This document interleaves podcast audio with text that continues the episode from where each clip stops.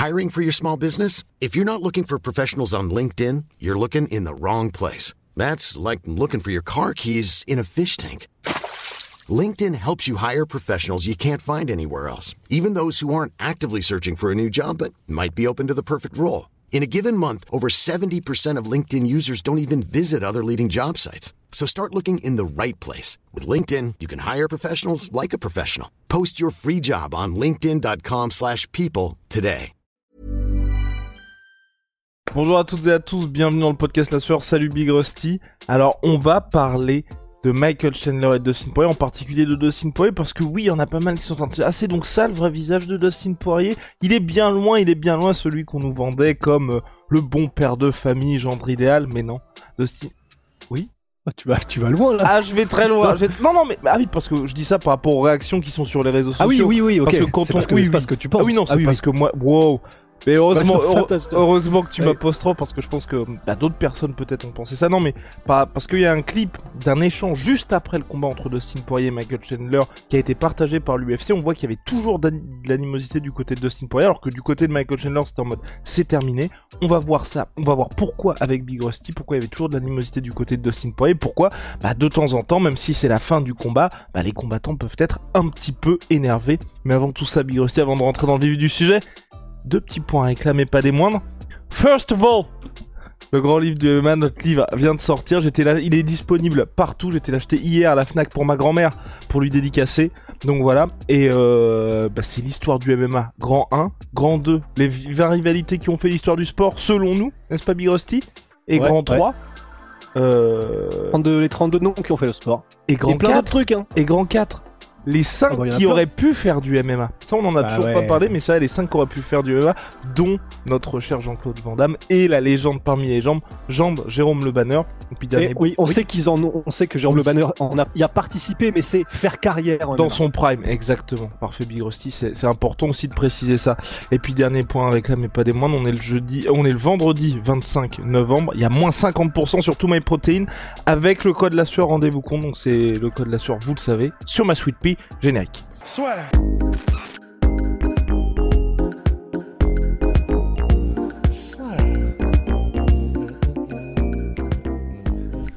Entre dans l'octogone avec Unibet. Qui sera le vainqueur du combat? En combien de rounds? Fais tes paris sur l'app numéro 1 et profite de 100 euros de bonus sur ton premier pari. Hostie alors, Dustin Poirier qui dévoile son vrai visage. Qu'est-ce qu'on en pense? Non, mais moi personnellement, honnêtement, honnêtement, j'étais surpris. J'étais vraiment surpris parce ah que. Ouais. Ah, je vais te dire pourquoi. Je vais te dire pourquoi, mon, ah. Bah, il a gagné. C'est pour ça que moi j'étais très très surpris. Parce que généralement, tu vois, c'est la première fois que je vois quelqu'un immédiatement après le combat qui en plus a gagné un combat avec autant d'animosité et d'importance dans sa carrière qui reste en ayant un peu le somme comme ça, tu vois. Parce que tu peux en parler en conférence de presse, mais immédiatement après le combat, surtout quand on voit, en plus, moi, ça m'a mis mal un peu pour Michael Chandler, tu sais, qui arrive, qui est en mode, bon, bah, ok, euh, bah, on met tout à plat, et Dustin Poirier qui commence direct à. Et Michael Chandler, comme, ouais, bref, compliqué, tu vois. Ouais, bon, bah, ça, c'est vrai que pour ce truc-là, c'est vrai qu'il n'y a, a, pas plus difficile à regarder. Bon, si, il y a quand même plus difficile. Mais c'est difficile, l'hyperbole toujours. Euh, mais euh, c'est quand même, c'est vrai que c'est compliqué de voir des trucs où t'as un qui veut être ami et que ça se passe bien et l'autre qui lui renvoie un petit peu. Après, en fait, si, si je suis totalement honnête, ça, ça m'a pas choqué du tout, en fait, sa, enfin, sa réaction à Dustin. Vraiment, honnêtement. Parce que le truc, c'est que Bon, déjà, on a, toujours su que Dustin c'était un mec un peu dur, tu vois. Et expliquons euh, ce qui s'est passé durant le combat, parce que d'où vient cette réaction de la part de Dustin Poirier B. Rusty? Ouais, ouais. C'est pour ça que ça m'a vraiment pas choqué. C'est que, bon, déjà pendant le combat, il y a pas mal de petits trucs qu'a fait Michael Chandler. Honnêtement, des petites dégueulasseries quand même. On va pas se mentir parce que déjà le coup du fish hooking, donc où en gros, euh, pour, et en plus c'est vraiment pour terminer le combat, hein, parce que du coup c'est Michael Chandler qui est en position de mettre un étranglement arrière et il va aller chercher à l'intérieur la bouche de Dustin, donc ce qui fait donc ce qu'on appelle du fish hooking, du hameçonnage, et il n'y a pas le droit de le faire en MMA.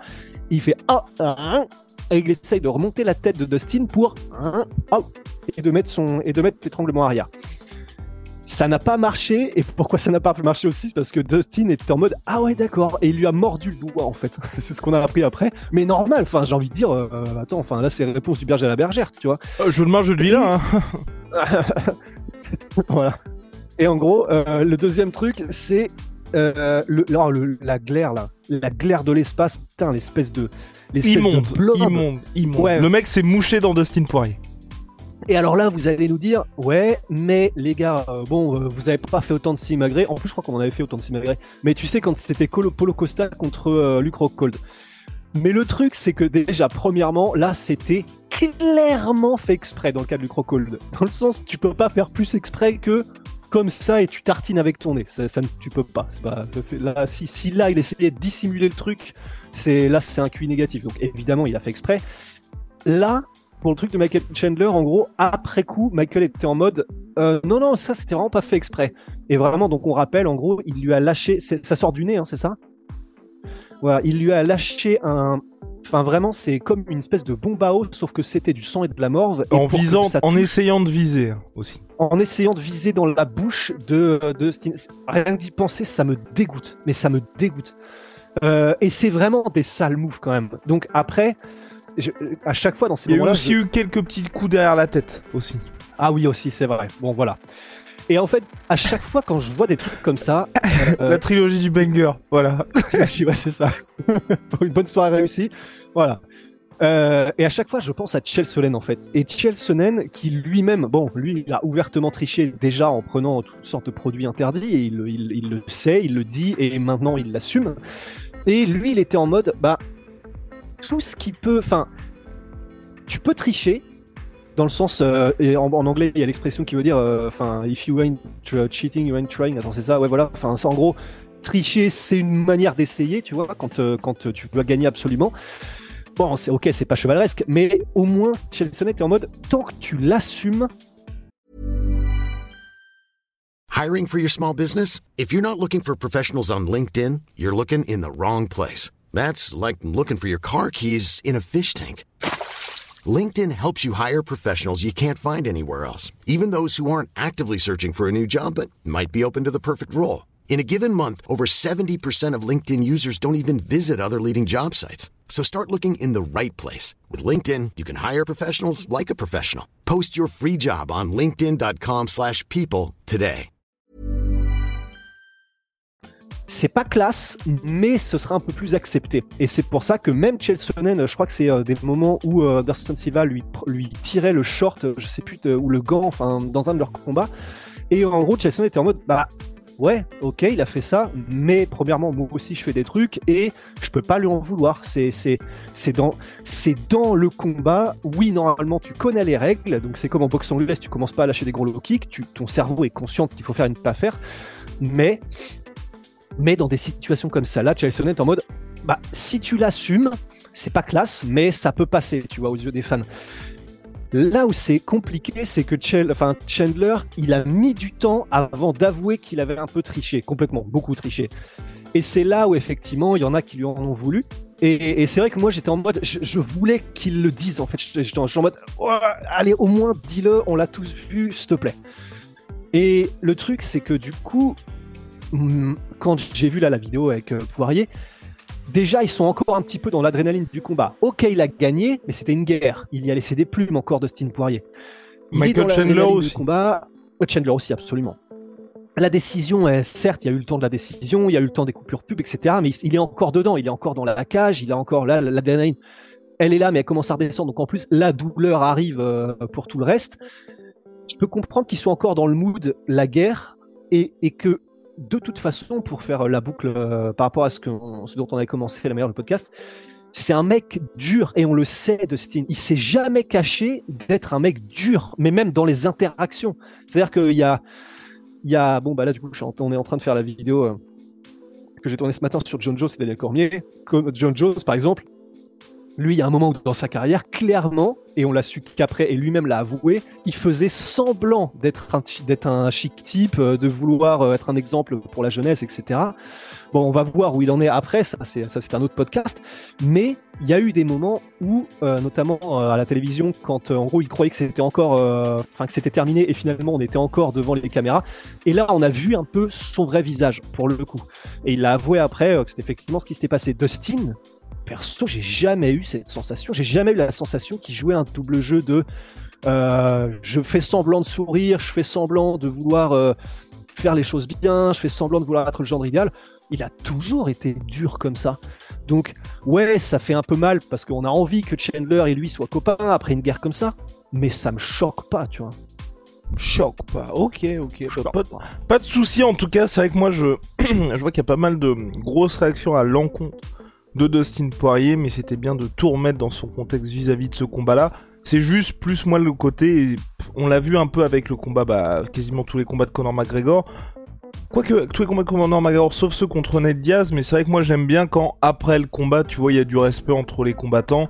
Et puis ensuite, ça repart généralement à partir des conférences de presse ou une ou deux semaines après. Et tu vois, le contraste, pour moi, j'ai trouvé un peu saisissant avec ce qui s'était passé entre Israël et Desania et Alex Pereira, où les deux après le combat était en mode respect. Israël Adesanya qui lui dit bon, enfin d'ailleurs c'est un peu différent l'interaction parce que d'un côté t'as Alex qui dit bah respect, Israël Adesanya qui répond pas je t'aime pas, tu m'aimes pas, mais respect quand même, tu vois. Mais il y avait pas, bien, mais il y avait pas du tout d'animosité. En plus pour le coup, Adesanya dit ça parce que j'ai vu aussi pas mal de réactions qui étaient en mode regarder la différence entre la réaction de et celle d'Adesanya. Les gars, Adesanya vient de perdre sa ceinture et perdre pour la troisième fois contre un mec, donc on peut imaginer que le gars est le somme, mais tu vois, les deux sont quand même à tête reposée.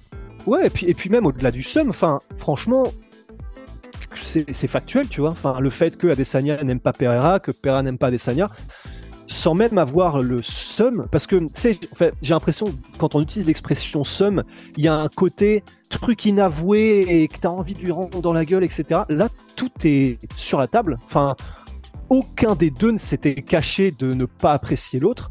Du coup, pour moi, quand il dit ça, c'est factuel. Et c'est pour ça que je suis d'accord avec toi. Là, l'interaction qu'il y a entre Adesanya et Pereira, pour moi, bah, c'est parfait parce que voilà, ils sont sont pas faux ils sont en mode bon, bah, clairement, on s'aime pas, mais on se respecte. Honnêtement, c'est tout ce qu'on sait. Enfin, perso, c'est c'est tout ce que j'aime voir et que je préfère voir, tu vois. Enfin, quand on est dans des délires en mode Connor Habib ou, euh, ou en soi même John Jones Cormier. Et encore, John Jones Cormier, il se, touche plus trop, tu vois. Mais euh, Connor Habib, dès qu'ils en ont l'occasion, ils s'envoient des énormes bastos, euh, des, énormes missiles. Bah, maintenant, euh, entre guillemets, on a un peu fait notre deuil de voir une réconciliation entre les deux. Mais c'est pas le top du summum, quoi. On a, en tant qu'humain, on a envie de voir des choses qui s'améliorent, on a envie de voir des évolutions positives, quelle que soit la métrique bah au moins. En plus, il a gardé la même énergie tout le temps, Dustin. C'est-à-dire que pendant le combat, il a pas kiffé. Juste après le combat, il a pas kiffé. Et après, pendant les conférences de presse, euh, tu vois, c'est pas comme s'il avait dit ça pendant un cage et que après, en conférence de presse, il était arrivé tout sourire en mode Ah oui, oh, il a peut-être triché. C'est pas grave. Franchement, c'est vraiment pas grave. Ça me il a gardé la même ligne, tu vois. À la différence de Michael Chandler, qui c'est vrai que pour le coup, oui, cultive une, très bonne image, et c'est vrai qu'après, elle tombe, non, non, non, non, non, non, parce que il y a eu aussi pas mal de montages sur Twitter en mode, quoi, des coups derrière la tête? Ah bon non non non non je comprends pas pourquoi il a dit ça.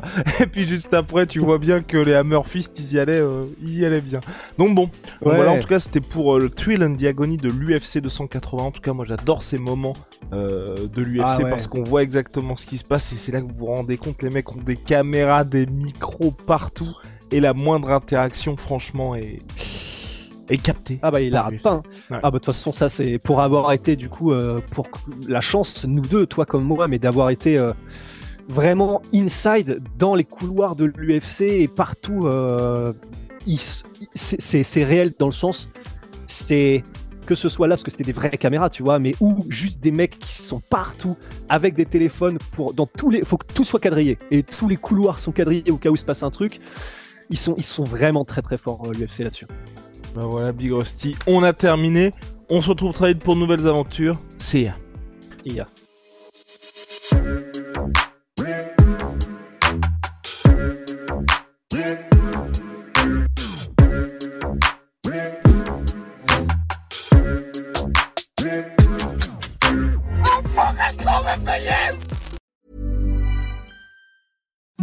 imagine the softest sheets you've ever felt. Now imagine them getting even softer over time. That's what you'll feel with Bowl and Branch's organic cotton sheets. In a recent customer survey, 96% replied that Bowl and Branch sheets get softer with every wash. Start getting your best night's sleep in these sheets that get softer and softer for years to come. Try their sheets with a 30-night guarantee. Plus, get 15% off your first order at bowlandbranch.com. Code BUTTERY. Exclusions apply. See site for details.